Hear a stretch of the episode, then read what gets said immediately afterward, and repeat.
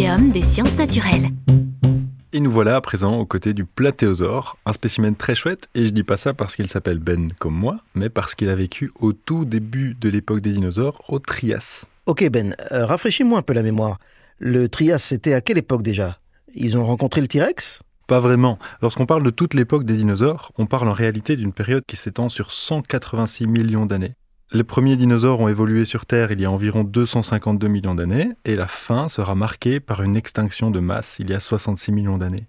Ce qui signifie qu'aujourd'hui, nous sommes trois fois plus proches du dernier grand dinosaure que le dernier grand dinosaure est proche du premier dinosaure. Euh, je vois.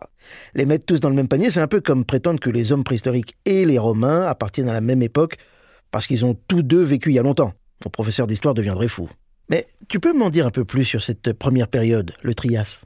Au Trias, c'est-à-dire il y a entre 252 et 210 millions d'années, les premiers dinosaures ont dû cohabiter avec, entre autres, des crocodiles terrestres géants.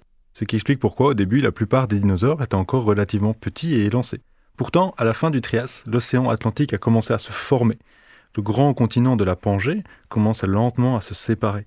Ces phénomènes sont accompagnés d'un volcanisme intense et même d'un changement climatique. Résultat, les crocodiles terrestres ont disparu, laissant ainsi les dinosaures un peu plus en paix.